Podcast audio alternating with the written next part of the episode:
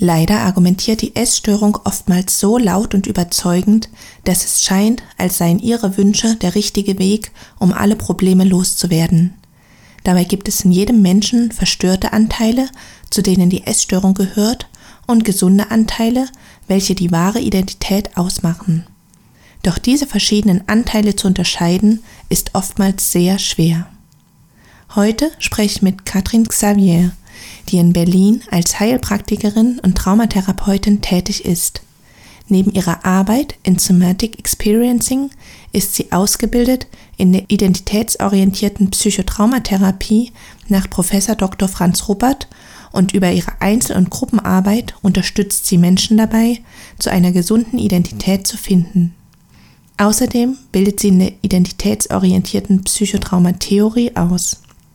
Diese Podcast-Folge möchte dir zu Klarheit verhelfen, damit du lernst, die Essstörung von deiner wahren Identität zu unterscheiden und sie möchte dir Wege aufzeigen, wie du deiner gesunden Identität immer näher kommen kannst.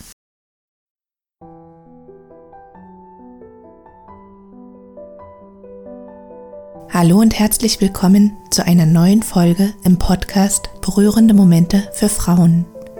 Mein Name ist Dorothea Ristau und mir ist es ein Herzenswunsch, Frauen mit Essstörungen Räume zu eröffnen, in denen sie mit Hilfe von Berührungen mit ihrem Körper in Kontakt kommen können. Ganz konkret möchte dich dieser Podcast dabei unterstützen, ins Spüren zu kommen, Verbundenheit zu erfahren und auf behutsame Weise deine Schönheit als Frau zu entfalten. Ein großes Dankeschön an all die Zuhörerinnen, die mit einer kleinen, aber regelmäßigen Spende zur Realisierung des Projektes beitragen. Wenn auch du für das, was der Podcast in deinem Leben bewirkt, Danke sagen möchtest, so kannst du das gerne über ein Spendenabo tun. Auf jeden Fall freue ich mich, dass du heute dabei bist und wünsche dir nun berührende Momente beim Lauschen. Ja, liebe Katrin, herzlich willkommen bei mir im Podcast. Ich freue mich jetzt sehr auf das Gespräch mit dir, auf die gemeinsame Zeit und ja, schön, dass du da bist. Ja, hallo liebe Dorothea, hallo äh, alle Zuschauerinnen und Zuschauer, ich freue mich auch sehr. Wir sprechen ja in diesem Podcast über Themen, die voraussetzen, dass sich die Frauen schon viel mit sich selbst auseinandergesetzt haben. Ich merke das immer wieder, dass das Thema der Berührung wirklich auch viele Widerstände auslöst und Frauen da erstmal auf Abstand gehen. Und ja, das kann einfach auch sehr bedrohlich sein. Und deshalb würde ich jetzt gerne mit dir, mit euch erstmal auf Menschen schauen, die nicht kommen und sich mit Berührung auseinandersetzen wollen, sondern die ein ganz anderes Anliegen mitbringen. Zum Beispiel die Frage, ob ihr momentanes Gewicht in Ordnung ist oder ob sie gestern genug gegessen haben. Wie würdest du denn mit diesen Frauen in die Arbeit einsteigen? Tatsächlich kommt das relativ häufig vor, dass gerade bei Frauen mit Essstörungen die Berührung oft nicht im Vordergrund steht und sogar als bedrohlich erlebt wird. Und ich würde dann damit einsteigen, wie die Frau eben gerade da ist. Wenn zum Beispiel das das Anliegen ist, würde ich damit auch einsteigen. Also es ist wichtig äh, in der Therapie, die Person immer da abzuholen, wo sie ist und sie nicht darüber, also nicht darüber hinwegzugehen, wo sie sich gerade befindet und äh, deshalb würde ich damit einsteigen, wo die sich gerade befindet, mit dem Anliegen, was sie hat. Und da steckt ja sowieso was anderes dahinter in der Regel, äh, so eine äh, Frage, wie habe ich genug gegessen oder wiege ich genug oder wiege ich ausreichend wenig, ist ja eine Überlebensstrategie, würde ich das nennen. Ne? Also eine, ähm, eine Strategie, die nicht aus gesunden psychischen Anteilen kommt. Und dahinter steckt was und dann könnte man einsteigen, genau äh, mit der Thematik, die die Frau mitbringt und das erkunden, was möglicherweise darunter liegt. Mhm. Du hast es gerade schon angesprochen, dass so diese Fragen aus einer Überlebensstrategie herauskommen. Und wenn ich dich richtig verstehe, was du auch so im Vorgespräch schon erzählt hast, unterscheidest du ja zwischen unterschiedlichen Anteilen. Zum einen eben diese verwirrten, verstörten, traumatisierten Anteile, diese Überlebensstrategie und zum anderen die Anteile, die zu einer gesunden Identität gehören. Kannst du für uns noch ein bisschen mehr auseinandernehmen, was es mit diesen unterschiedlichen Anteilen auf sich hat?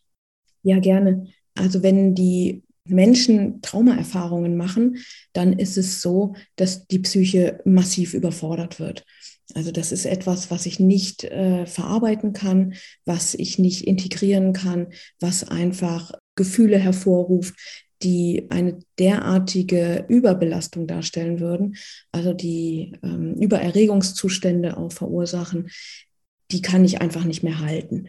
Und dann greift ein Notfallmechanismus in der Psyche, in dem sie fragmentiert und auseinanderbricht sozusagen. Das heißt, sie zerfällt in drei Hauptstrukturen.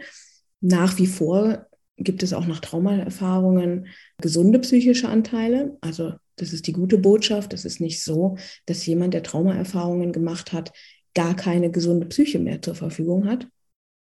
Allerdings muss sich dieser gesunde Bereich den körperlichen und psychischen Raum dann teilen mit Trauma-Überlebensanteilen und mit Traumastrukturen, die die Erfahrung noch gespeichert haben von zum Beispiel Überwältigung, äh, von äh, unerträglichem Schmerz, von äh, dem ganzen Erleben, was in der Traumasituation eben zu viel war. Also es gibt dann drei Hauptstrukturen, die gesunden Bereiche in der menschlichen Psyche, die traumatisierten Anteile, die die ganze Erfahrung nach wie vor in sich tragen, auch mit allen Gefühlen, und die Überlebensstrukturen, die die Antagonisten sind der Traumaanteile. Das heißt, die beiden sind quasi Gegenspieler und die Überlebensstrukturen versuchen die ganze Zeit eigentlich dann täglich äh, im weiteren Leben die Traumaerfahrung und die dazugehörigen Emotionen aus unserem Bewusstsein fernzuhalten.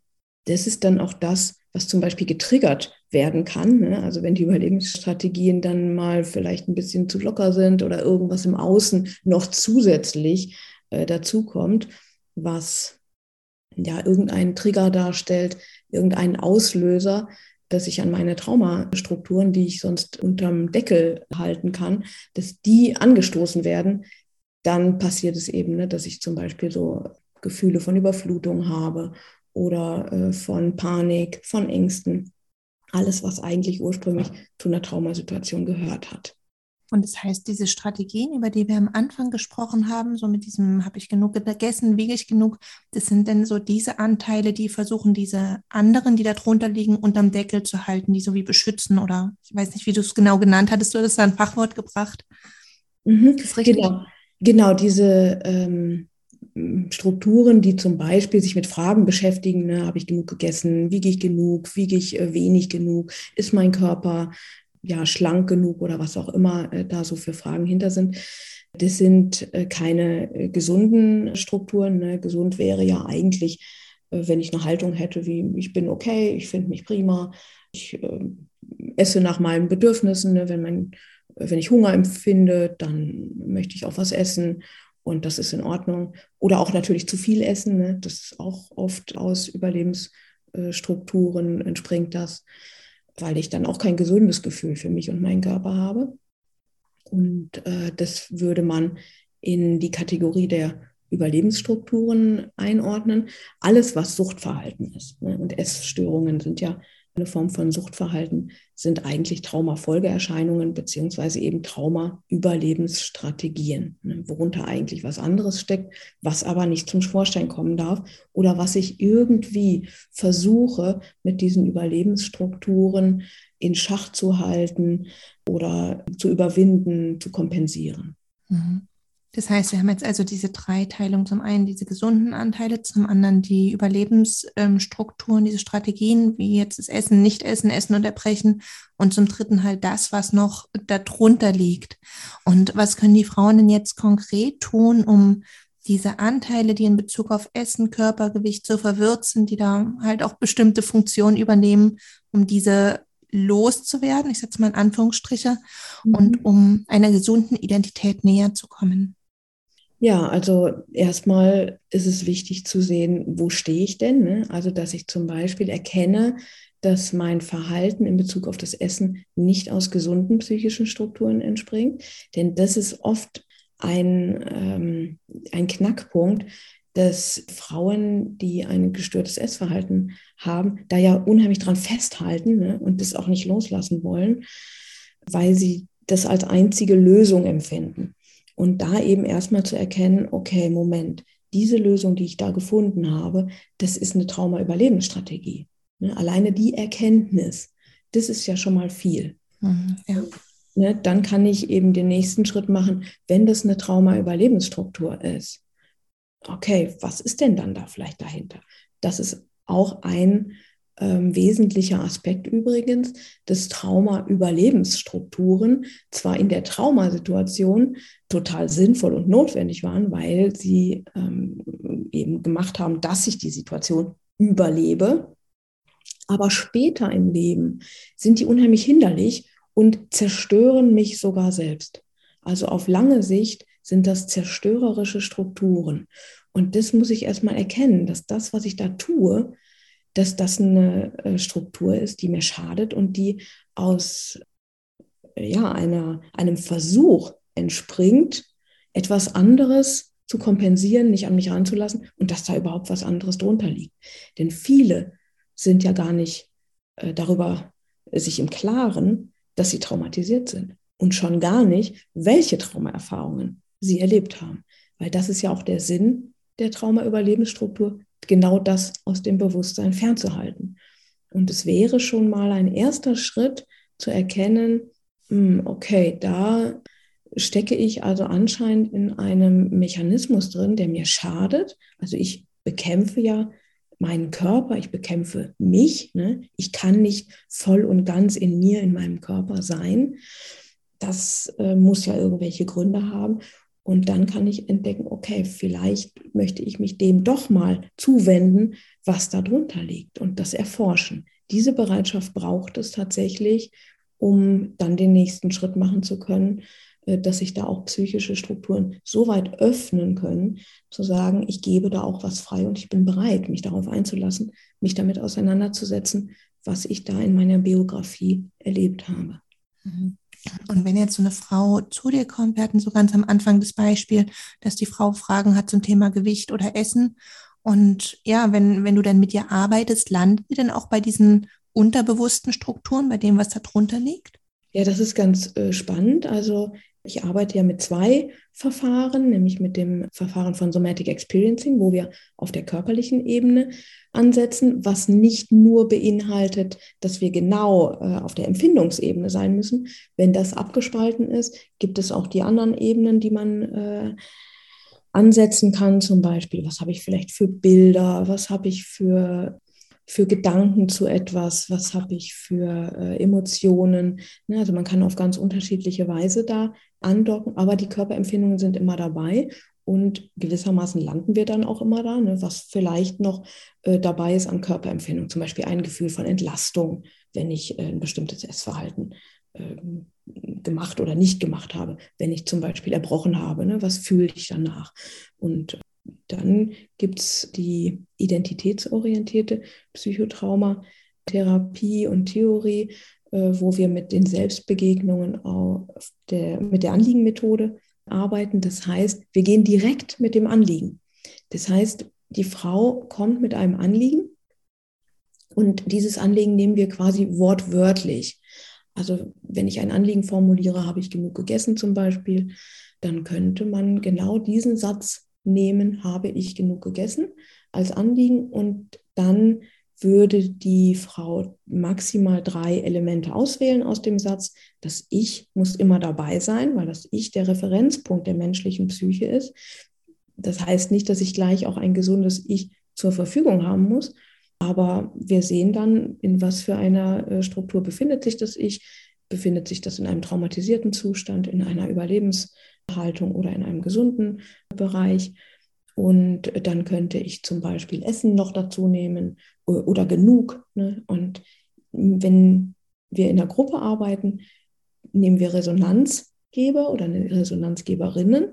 Das heißt, die Frau würde dann eine Person auswählen, die für ihr Ich steht, für Essen und eine für zum Beispiel genug, wenn das jetzt die Auswahl gewesen wäre.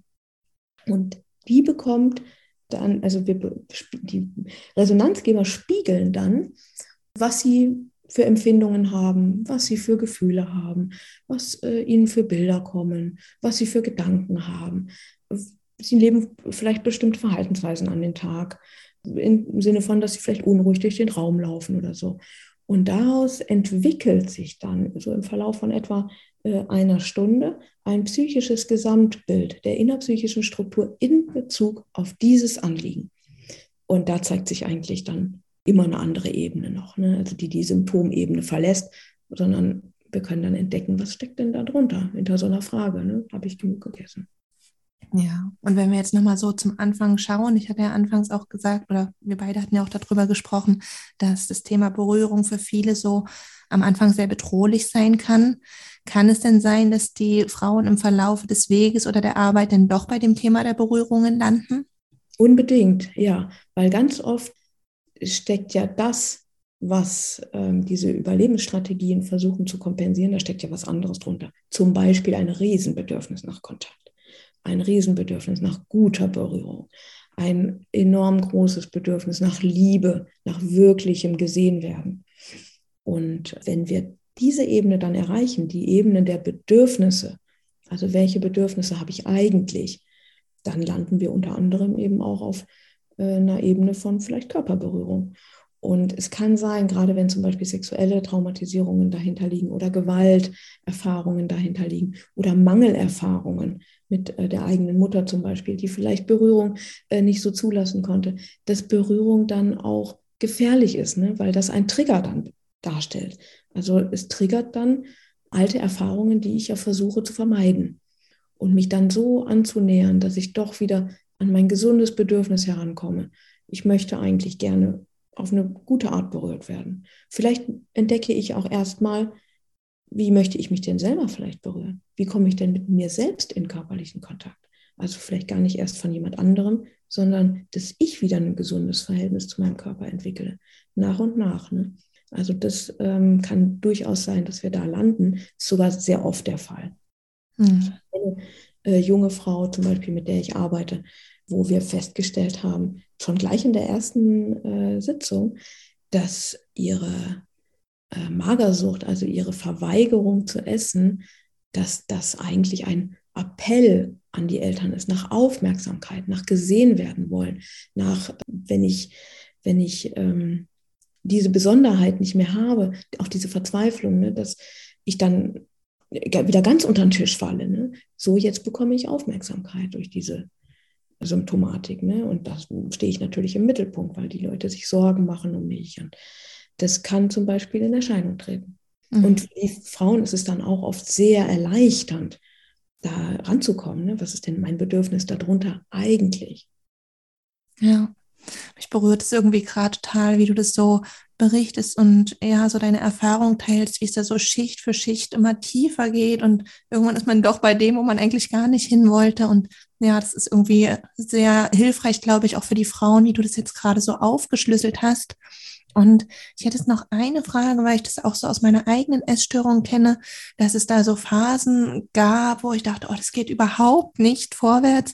Und ja, woran können denn die Frauen erkennen oder was kann denn so in so Momenten so ein, so ein Mutmacher sein, dass es irgendwie doch vorwärts geht? Und ja, also woran können die Frauen erkennen, dass sie die Essstörung nach und nach hinter sich lassen und der gesunden Identität immer näher kommen?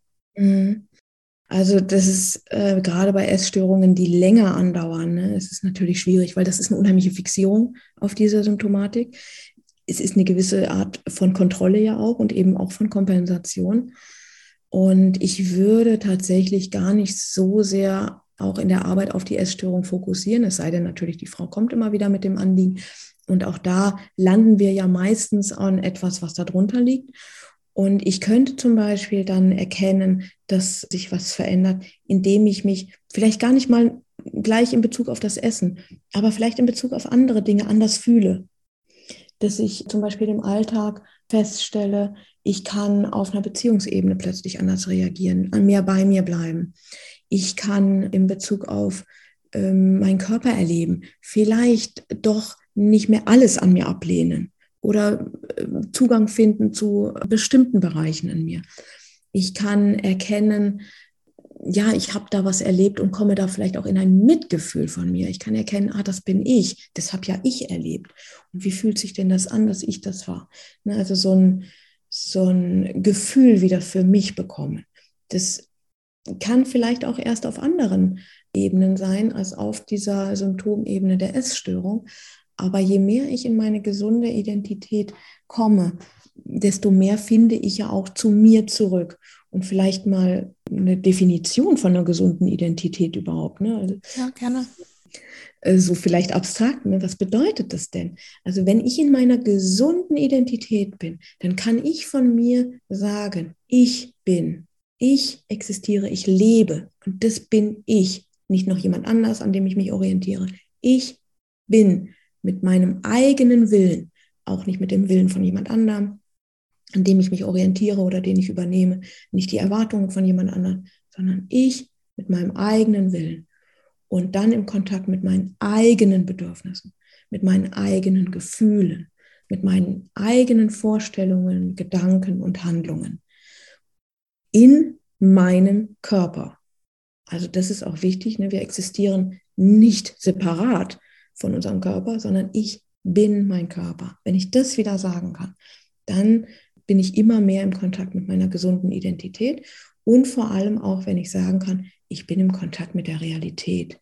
Ich muss mir nicht mehr Scheinrealitäten äh, konstruieren, indem ich Realitäten ausblenden muss, indem ich sie verdrehen muss, indem ich zum Beispiel mir vormachen muss, das oder jenes ist gar nicht passiert oder das war gar nicht so schlimm oder die Person äh, hat das ja gar nicht gemacht. Ne? Also es ist ja auch so, dass Psychotrauma meist mit Tätern und Opfern zu tun hat, ne? weil sie eben durch Gewalt oft hervorgerufen werden oder durch eine Unterlassung von Hilfe oder anderen grundlegenden Bedürfnissen so dass es häufig auch so ein Schutzprogramm in uns gibt, gerade wenn die Täter Bindungspersonen waren, an die ich mich natürlich äh, in Liebe gebunden habe und die ich dann auch versuche zu schützen. Die Beziehung muss ich dann auch schützen.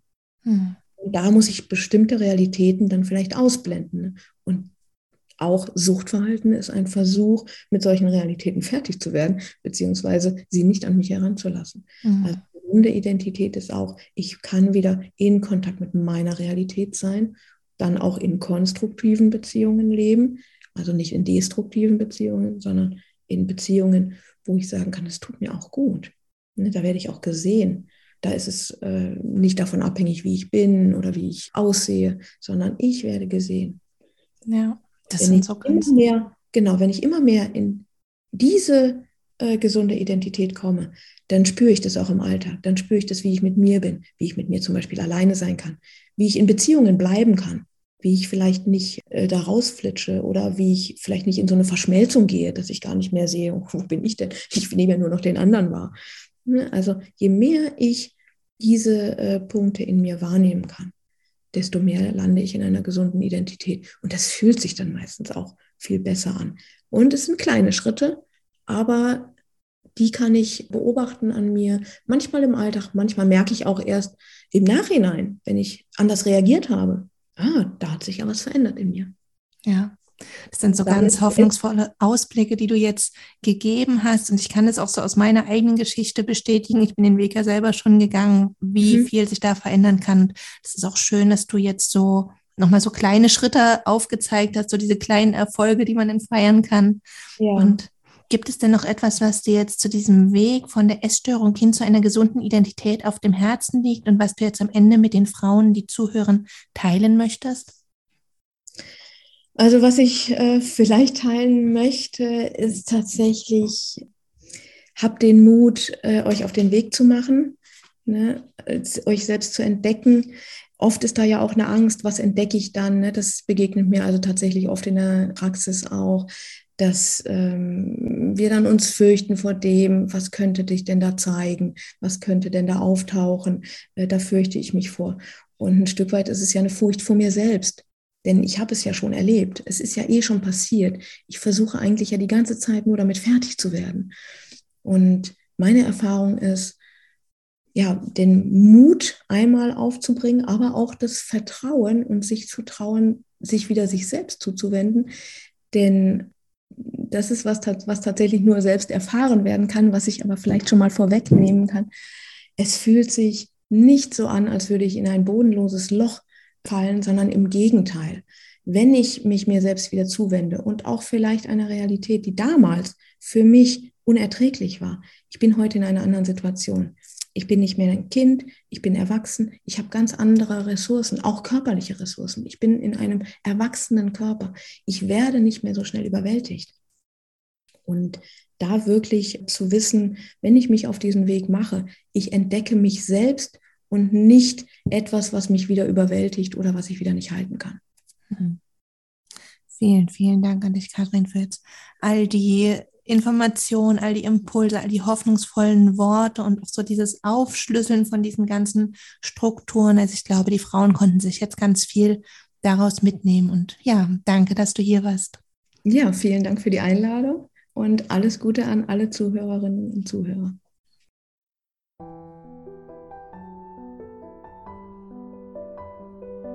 Ganz sehr freue ich mich, dass du heute dabei gewesen bist und hoffe, dass du dir viele Impulse mitnehmen konntest.